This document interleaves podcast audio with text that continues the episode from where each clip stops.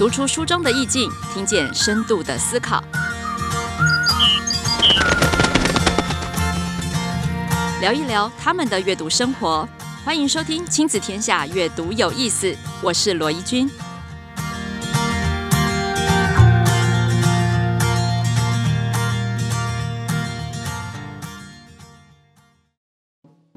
大家好，欢迎收听《亲子天下》，阅读有意思，我是罗一君，欢迎回来。哇，今天我们要聊一套非常好看的书，太精彩了。呃，我们常常说大人在追剧，哈，其实呢。看的好像有时候都觉得人生也是会发生同样的状况，没错，孩子们也是。今天我们很高兴要邀请到台北市万兴国小图书馆老师曾平芳老师来跟我们一起聊聊这一套好书，而且这套好书可以带给我们呃跟孩子之间呢解决非常多的日常烦恼。我们先来欢迎老师。嗨，大家好，亲爱的大家哈，呃，很高兴在这个地方跟大家见面。我自己是一个非常爱书也爱小孩的人，我真的发现书帮助孩子方方面面，真的非常的实用。今天很高兴要跟大家分享好书。好了，那这套书到底要解决什么问题呢？我跟你说，就是人际关系的大灾问。像我是家长嘛，哈，我从孩子的小时候到现在，她已经是国一的女生了，我每天都要回来接收。都好多的问题哦，诶，或者是说那也不是问题，那叫做抱怨。老师，你在国小是不是也有常常接到小孩子来跟你诉苦？哇，我首先要恭喜怡君。就是孩子从小，如果爸爸妈妈孩子从小就愿意回来跟您抱怨，我真的要恭喜你。孩子愿意讲，永远是一件好事。我自己也是三个孩子的母亲，到现在有大学有上班的，他们从小回来就会跟我分享今天的生活点滴。我觉得这个是最好的亲子互动啊！而且啊，我们其实在家就是有个习惯，我们会透过谈论一本书，甚至一个戏剧也可以，或者是现在的新闻时事来探讨。我们身边遇到的困难，是不是也可以用书中的方法、戏剧里面的方法，或新闻里面的事件带给我们一样的醒思？嗯，那我想那个人际关系就会是大家最头大的。哎，不过每天都在讲人际关系，讲到我们爸爸妈妈可能都会有点招架不住，因为现在的小孩跟以前也不一样，对不对？是的啊，现在的工具跟以前也不一样，是的，所以有时候我们还真不知道该怎么处理哦。那人际关系，我们后来整理出来。我我有我做了一个表，非常好笑，把每天他跟我讲到底发生什么事，结果归纳出来呢。老师，我们今天就来聊这两大个主题吧。第一个主题我要介绍给大家的就是孩子特别在意公不公平。老师，你现场有这样的烦恼吗？哇，公不公平永远是小孩子心中的大灾问。呃，他们挂在口头禅最常出现的一句话就是不公平，老师这样不公平，偏心。其实这是孩子的天性，我们也要很高兴。我们的孩子其实里面心里面深藏的是正义感。对，我总是会赞美孩子说：“啊，你有发现这个问题？好，我们来讨论，对，怎样做才公平？”有些孩子又会变成正义魔人，是，就他们有时候又会过头了。所以有时候我们在处理的时候，就会发现哇。正义魔人好多哦，然后有时候又会担心说，哎，我们教小孩子该怎么教他们，才不会呃浇熄了他心中追求公平正义的那个火苗。好，这是一个大主题哦。小孩常常会觉得不公平，这个不公平就来自于他现场有非常多的情境。好，第二个大灾问。孩子们开始慢慢的对异性感到好奇，这件事情在中年级就开始发生了。以前我们小时候常常在黑板上或是在厕所上面用立可白写谁谁谁爱谁，有没有？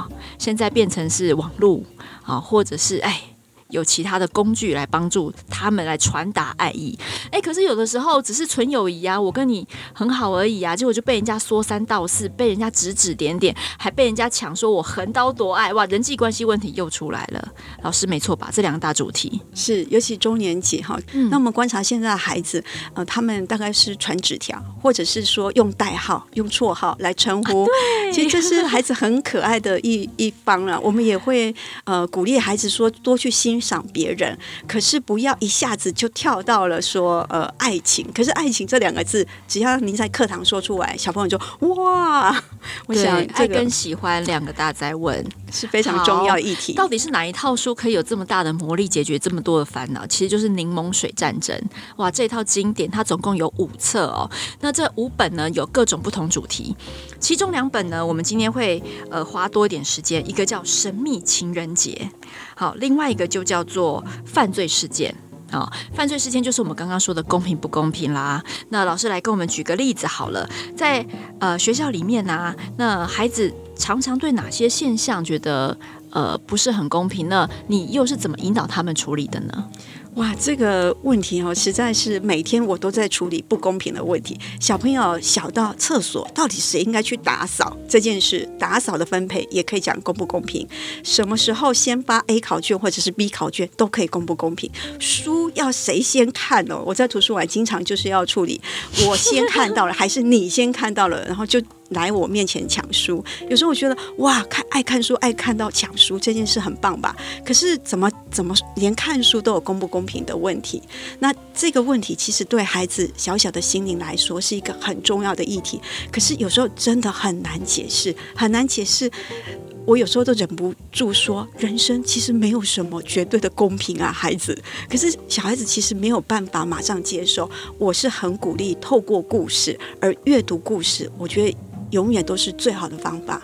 比如说，我们今天要介绍的这一套《柠檬水的犯罪世界》，其实我都会跟孩子读，一起读，跟学生让他们在阅读课、在图书馆课的时候安静的阅读，特别是挑出它里面有一个天平。好，这一章开始，一直到他后面讲的，他们要开一个法庭来审判谁对谁不对，不是只有网络公审，对他们私底下也会有这种小小的聚会跟集会哦。是的，是的，我觉得这个书非常吸引我的，就是它反映的孩子那种渴望公平正义，而且要靠自己的力量。这故事里面有一个律师妈妈，后来根本没出现，而是一个同学，那个就站起来说：“我可以当律师，当那个嗯被告的律师。”就这个故事呢。在一个悬疑，就是的，本来有偷拿钱那个同学，怎么样都不承认。没想到这个法庭的审判居然判他无罪，明明他就是有偷拿钱的人，可是因为一些技巧跟一些律师问答的方法，变成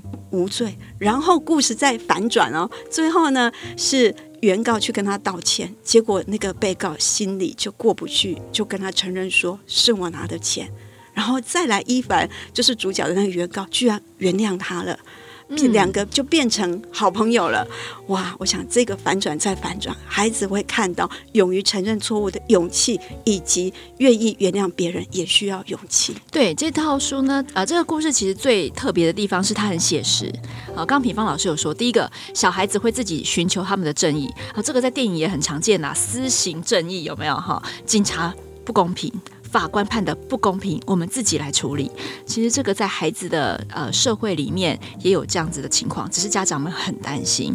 但是这个故事却很特别，因为他先告诉你，这些审判都是有大家都是带着某一种刻板印象，已经先有先见之明了哈。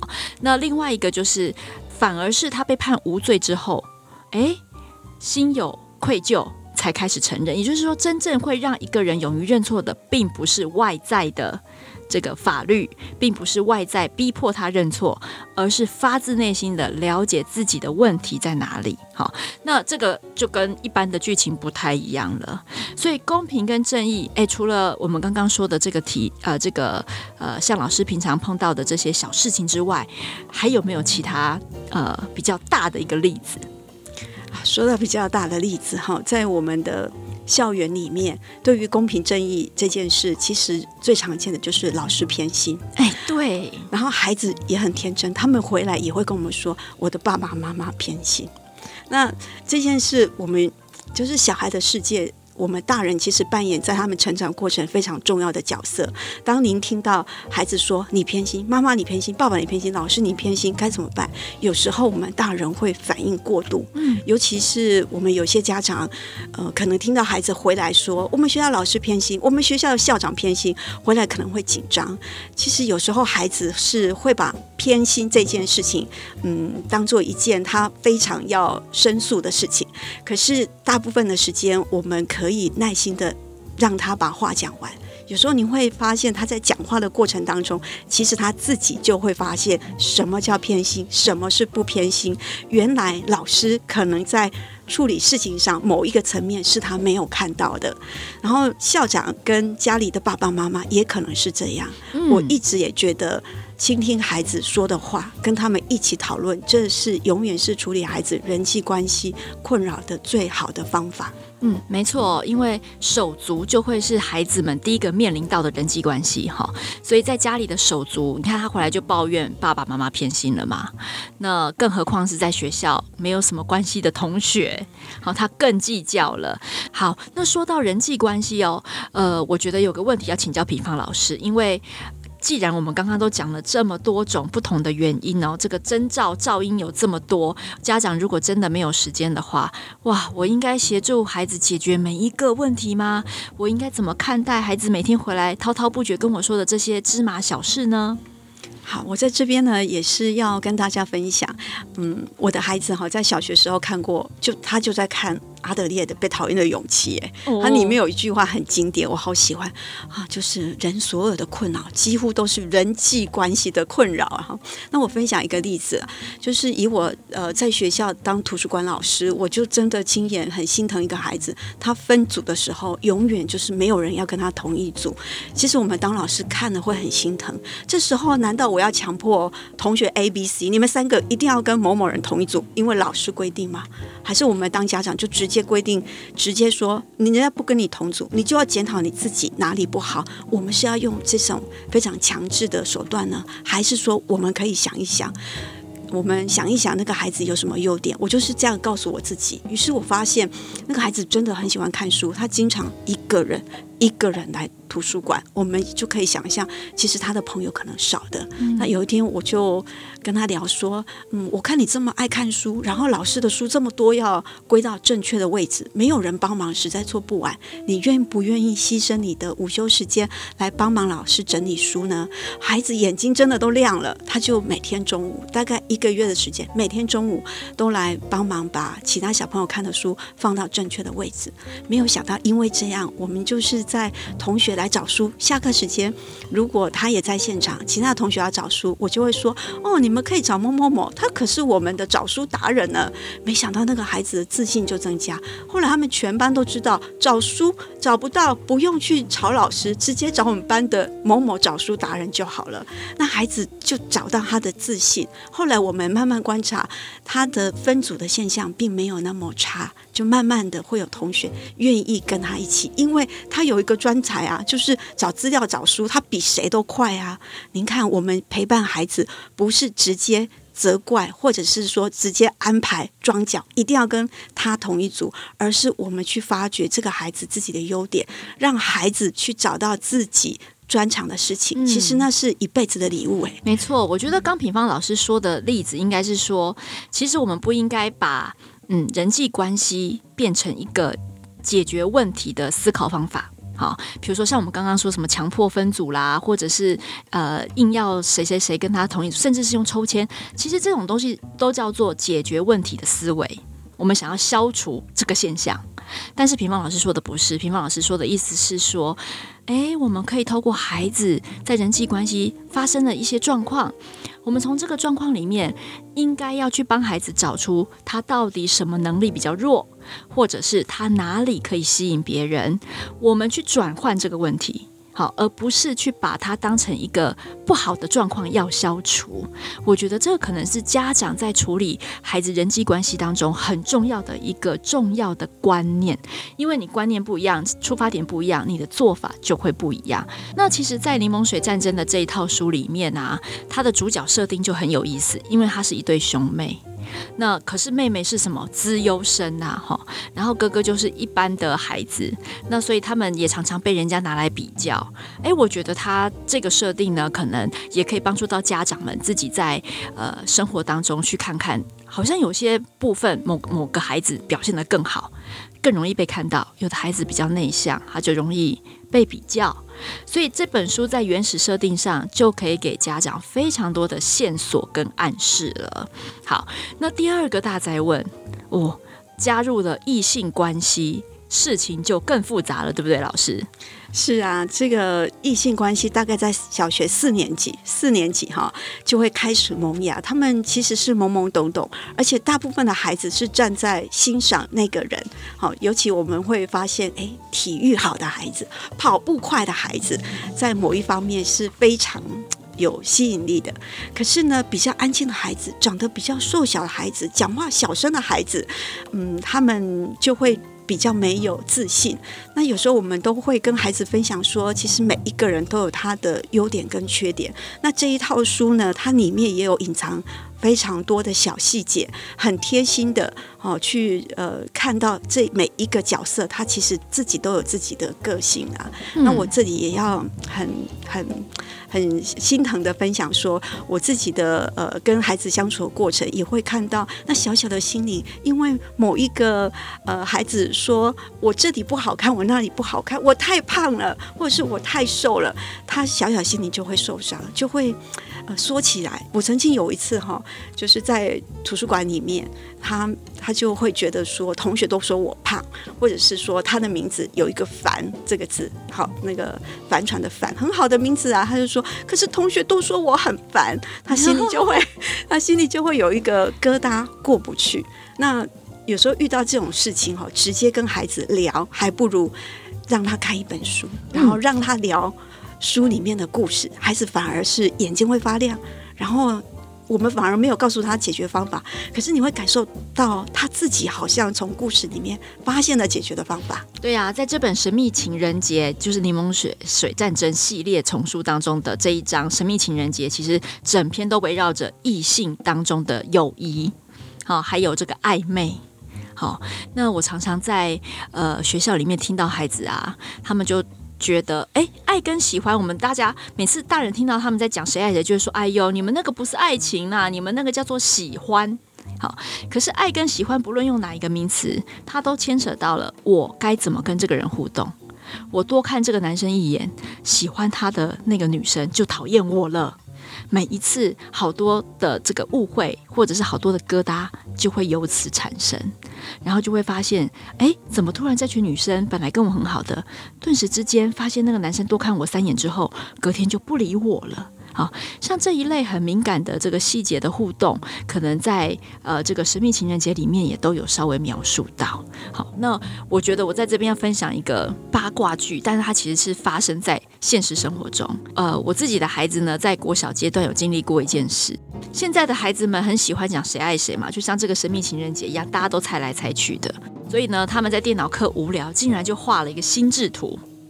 某某国小五年级的恋爱地图，哇，这件事情非同小可哦，而且他们还有去查证哦，谁跟谁已分手，谁跟谁是第三者，谁跟谁介入，谁跟谁在一起哦，这样的一个心智地图，竟然就在孩子的这个呃群组间流传开来。那没有想到，当中被写到的孩子呢，心里非常的不高兴，所以他就跟老师抗议。那这个当然后面就牵扯到法律的问题啦，好，还有这个呃数位隐私权的一个一个呃这个法律的问题。所以现在的孩子所面临到的人际关系，可能又跟我们那个时候变得更复杂许多了。是啊，谢谢怡君的分享，这个分享实在太棒了，真的，现在的工具又不一样。其实孩子哈，每天在我们的社会里面，他都会听到某某个呃呃网络啊，或者是某某个呃呃名人，他们之间发生什么样的故事，甚至孩子有时候上课就会直接说出来。那我这边的建议就是，我们也不用过度反应，我们大人只要很过度的反应，孩子就越爱讲。我们倒是这样子轻描淡写说，哦，这件事啊、我们上课呢时间有限，我们来看看呢，对于爱情这件事，我们的神秘情人节是怎么样呈现的？我们就直接导入这样的故事，其实是对孩子来说也是一个正面的示范。尤其哦，我要分享这本《神秘的情人节》，它里面有谈到说，爱来爱去这个事说出来就变得好复杂，可是它里面有一个，它是用呃一个。办报纸对刊物的方法，尤其他的那个书后面还有他那个圆饼图哦，还有呃四年 分析图，对四年呃圈班呢的嗯、呃、学生呢对他们自己爱情的看法，像你有没有喜欢谁，他就做出了哎有五十九 percent，没有四十一 percent。我觉得这是一个充满感性跟理性的故事。它里面虽然在讲呃表面看起来好像在讲说这个神秘情人节到底谁喜欢谁，对，可是这作者就非常的。呃，心思巧妙，隐藏了非常多的理性看待人们对于情爱的、呃、认识，对，还有喜欢。我们可以喜欢一只狗啊，也可以喜欢一首诗啊，喜欢一个人也没什么错啊。对啊。可是问题是我们该怎么样正确的表达，让对方觉得舒服，也让我自己可以很坦诚的告诉他我喜欢他，我们有爱人。还有被爱的勇气，对，勇气哦，这个 勇气我觉得非常的重要。没错，而且最后呢，呃，我觉得孩子还要学到另外的能力是被拒绝的勇气。说的太好了，是对。哎，要是我不喜欢他，或他不喜欢我，我们该怎么表达，而不至于伤害别人？这不就是现在社会新闻里面？哇，最最多人玻璃心而受不了，反而后续有很多情杀、情伤的事件。如果我们的孩子在这个阶段就可以透过故事去预习、去了解，哦，被拒绝好像也不是件什么丢脸的事嘛。哦，对了，我要拒绝人该怎么拒绝？是是，怡君这个问题非常好。那我这边也要先打个岔，先分享说，如果孩子回家跟爸爸妈妈，或者是我的学生愿意来跟我谈他喜欢谁。我们都要非常的就是高兴，孩子愿意跟我们谈这个问题。嗯，孩子只要愿意讲，我们就能够呃慢慢的跟他谈论，呃，我们如何去表达爱一个人。如果被拒绝的，我该怎么办？我自己的经验是，我们就回到理性看待这件事。我一个我自己也有小孩，我自己也有学生啊，他们会跟我分享说他喜欢谁，我会给他们一张便利贴或者是一张空白的呃漂亮的纸也可以。他们说你喜欢他的有哪一些，请你列出来。嗯，那你不喜欢他了吗？他不肯完美嘛？你有哪些地方觉得诶，他或许可以再好一点？你也列出来。那之后呢？你看了这张表格，你告诉我如果。呢，他这个优点变成怎样？你会再喜欢他吗？或者是你根据这些表格看起来，你是真心的喜欢他，还是大部分孩子其实是投射了？还是因为你打篮球打得不够好，所以你很想变成他那么会打篮球，所以你就会觉得我是喜欢他的。对，还有一些很内向的孩子，每次都喜欢幽默的。嘴皮子很滑溜的男生，真的真的，我觉得这个太太有趣了。你可以从从孩子喜欢的类型，大概可以看到他现阶段他所期待自己没有的能力。是是，嗯，真的是这样。然后我们。我们就理性的、非常开放心胸的，让孩子跟我们聊，把它写下来，就跟这本书一样。其实感性跟理性是可以相辅相成的。我们要去呃鼓励孩子喜欢一个人没什么错，只是你喜欢哪里，这些优点是不是你自己也渴望的？如果你要被他喜欢，是不是你要变成也是更好的自己？你是不是也要先爱自己，才能爱别人？像这些循循序渐进的慢慢引导，其实孩子他会找到如何的去表达喜欢一个人，而且他也会学习到，如果我被拒绝的，就不能够否认我自己。他拒绝我，可能有某些理由跟原因。那我也经历过我的小孩失恋的时候，心里很难过。嗯，那这时候我们身为父母，其实就是陪伴。陪伴再陪伴，煮一个好吃的给他吃，带他出去散散心，跟他共读一本《柠檬水战争》。哦，对我，我必须还要再跟各位家长分享哦。其实，如果我们的孩子在国小阶段，因为现在孩子比较早熟，国小阶段或国中阶段就可以接触到恋爱议题，其实我认为是非常好的一件事。为什么？因为他在你的眼皮子底下经历，先经历过了喜欢别人，当然啦，百分之百保证一定会失恋嘛，哈，因为他根本就不可能长久哈，所以他也会在你的眼皮子眼皮子底下经历过第一次的失恋。哎，像我的孩子最近就刚失恋啊，大家不要担心哦，因为他们的恋爱 cycle 是非常短的，所以他很快就会找到新的对象。你要非常开心的接受他能够经历这整个循环。是我发现他这个时候，哎，他那时候被分手，他是被分手的哦，被分手的时候，哇，满脸通红哎，他把我叫进一个小房间，说：“妈，你进来一下。”我说：“发生什么事？”他说：“他刚刚跟我说要分手了。”然后整个脸涨红，其实我那真那个时候真的好心疼，可是我又好开心，你知道，这时候开心不能讲出来哈。但我们那时候就会跟他分享说：“那你还好吗？”嗯，我还好。那呃，你现在需要我做些什么吗？没有，我只是要跟你说他很烂。我说哦，所以他从很帅变很烂，是这样吗？他说对。我说好。那之前妈妈跟你分析过，就像刚刚平方老师说，我们其实做了理性的分析，为什么他喜欢他，他就会知道他自己会被什么特质的人吸引。从喜欢别人当中也了解自己，这真的是一个很特别的经历。好，跟我们自己在看孩子的优点是不太一样的。是，然后我这边也要分享哈，就是我读这个神秘情人节，我真的很很很鼓励、很推荐大家，呃，爸爸妈妈跟孩子一起看，它里面还有很多诗。啊，对，很多诗，而且有情诗。我自己在、啊、情诗很很可爱。我自己在这个呃青少年时期，我就好喜欢诗。然后我觉得它里面的诗，他老师写给猫的诗，后来我们伊凡主角写给他暗恋的女生的诗，让我看了都觉得啊，就敲动我这个青春时候的回忆。然后我就。那怎么样让孩子去表达情爱？其实透过写诗，因为诗是短短的，透过写诗的方法，我觉得是很好。或许您在家也可以读读诗，这真的不是遥不可及。我觉得这是很美妙的我跟你说，我跟你分享，也跟大家做分享。你不要觉得自己的孩子是什么文学绝缘体呀，哈！不要觉得我的孩子怎么可能写诗啊？我告诉你，当他在恋爱的时候，粉红泡泡出来的时候，他们喜欢怎么做诗，跟大家做分享。他们喜欢接。截取流行音乐当中的歌词，他会去模仿，他会去剪接，把它变成一首情诗。为什么我知道呢？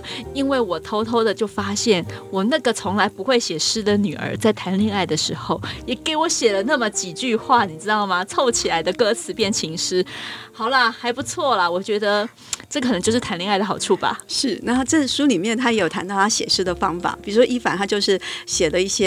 感触，然后他就把那个 keyword 写下便利贴，然后再把它组合起来。对嘛？那蒙太奇剪接法，哇！谁说孩子不会写诗？谈场恋爱就会写诗。是，尤其我看到那个这本书的后面啊，他就把他那个伊凡，他是写给他心爱的马尾女生。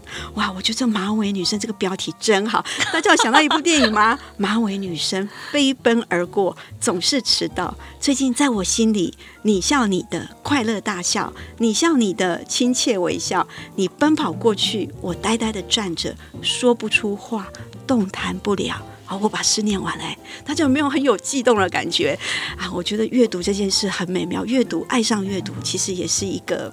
也是一个爱情嘛，一辈子的爱情嘛。那透过这本书，我们跟孩子聊，喜欢异性没有错，如何表达情感也没有错。我们要如何的去学习这些方法？万一被拒绝了，我们又该如何面对？从阅读当中会找到解放。嗯、是。那其实《柠檬水战争》总共有五本哦。那我们刚刚讲的其中一本是《神秘情人节》，那另外一本呢是《柠檬水犯罪事件》，它其实就是在讲孩子们寻求这个动用个人组成法庭。然后想要去对某些人做审判，自己来审理哈的故事，但其实其他三本哈，我认为也非常符合其他孩子的兴趣。比如说第一本，其实我最喜欢的是第一本啦。它就叫柠檬水战争，为什么呢？只要是你的孩子很爱钱的，诶，现在孩子很爱钱的，很爱赚钱，很爱省钱，然后这个旁门左道一大堆，我告诉你，看柠檬水战争就对了。为什么？它里面包含了行销手法，他们要卖柠檬水，然后呢有竞争对手嘛，就像园游会，不是大家都带卖一样的什么汽水炒面吗？哇，我觉得园游会之前如果给孩子看《柠檬水战争》，那整个行销概念又不太一样哦。所以第一本是在讲行销。第二本犯罪事件其实牵涉到非常多法律嘛，刚老师有说了很多法律审判，还有律师怎么引导问话。第三本神秘情人节其实它内含了非常多写作编采技巧啊、哦。第四本呢是推理哦。哦，第四本有包含了推理的这个故事，因为它讲的是一个失智奶奶的故事，叫《消失的新年钟》。你看，这个人际关系才第四本也延伸到了家庭。那现在的失智议题、老人议题也是我们常常关心。很多人是爷爷奶奶带大的，他对爷爷奶奶的情感特别的深厚。我曾经听过一个孩子哦，因为他奶奶得了肺腺癌，他比他妈妈还没有办法吃水。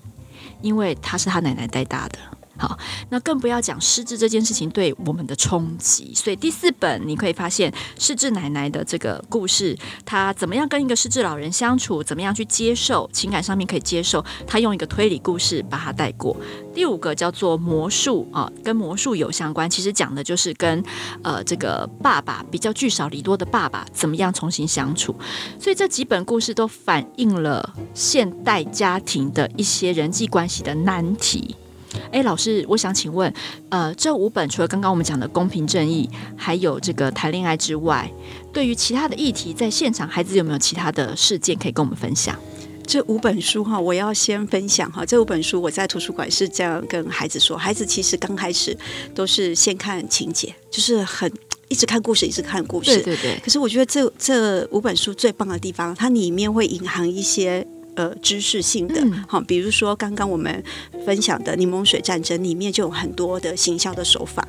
那像嗯、呃、我们的情境哈，比如说要。要园游会这件事情，其实让孩子读读《柠檬水战争》，我觉得很棒。这每一本书啊，在孩子的生活，不管是在校园跟在家里，我觉得都是非常贴切的。然后我自己哈，会经常跟孩子自我揭露我自己阅读的过程，孩子也会哦。比如说家里有失智症的孩子，嗯，失智症的的家人的孩子长辈，他们其实在读呃《消失的信念》中》就非常有感触。可是家里没有这样经历的孩子，他其实比较难以难以去融入。对，嗯，然后现在我比较会遇到的，比如说单亲的孩子，对，其实我自己在看《魔术陷阱》，就是我看到后面最后一个聚少离多的爸爸，是我看到后面都流眼泪了。然后我在看的时候，小朋友都会笑我说：“我老师为什么那么爱哭？”其实我是心疼这里面的孩子。然后里面有讲一句。句话我觉得真是好棒哦。他说：“有些好人就是没有办法当一个好的父母，可是不会影响我们去爱他。”我觉得真的不要小看孩子在在小小心灵里面，如果他在家里看到爸爸妈妈吵架，甚至是说他是单亲家庭的孩子，那个孩子有时候是跟着不说的。可是他在看魔术陷阱的时候，我相信是跟我会一样的。对啊，讲到这里我就要分享我们家妹妹，她在国小的时候，她最好的朋友是一个男生。然后那个男生有一天就告诉他说，他最近很烦，因为他爸爸交了新的女朋友。他他们单亲嘛，然后爸爸交了新的女朋友，他们可能会结婚。他现在最烦的事情就是，他们去蜜月旅行的时候会不会带他呢？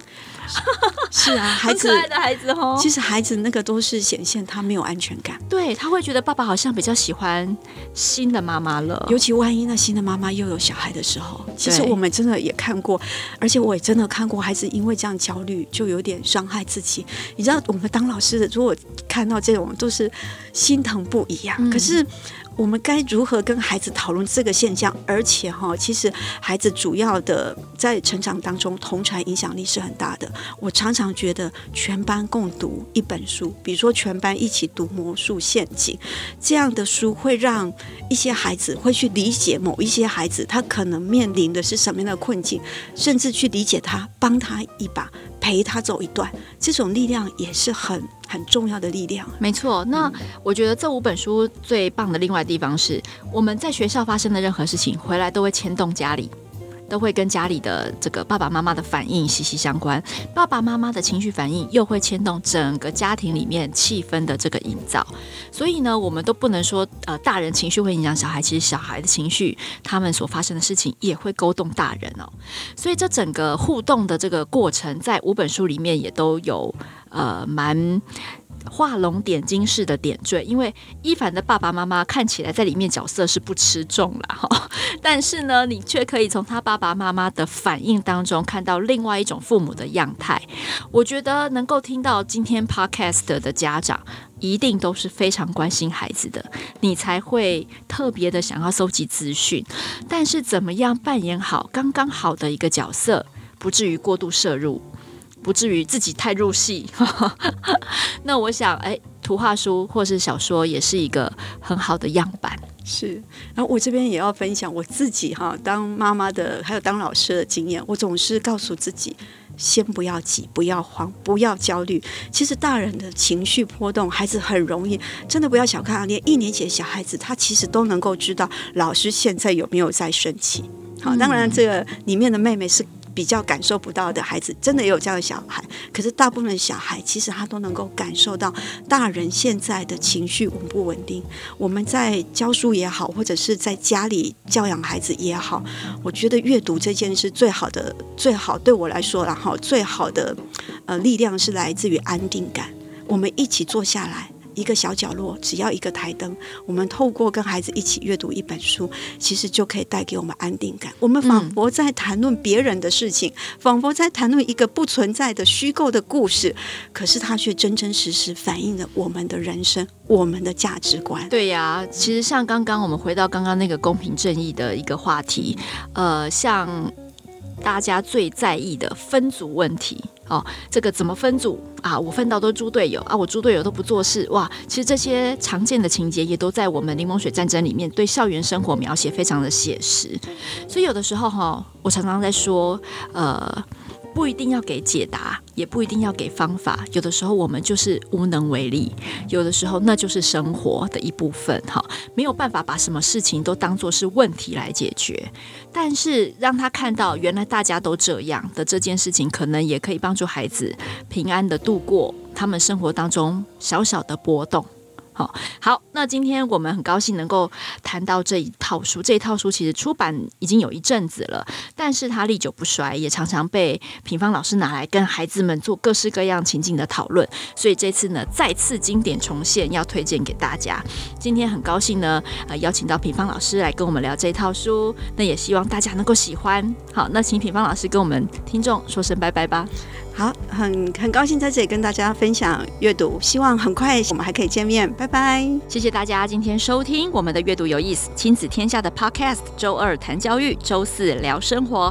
如果你喜欢的话，Apple Podcast 记得帮我们五星赞一下，当然也欢迎在许愿池给我们回馈，或者是许愿你想要听到谁的访问哦。那我们就下次再见，拜拜。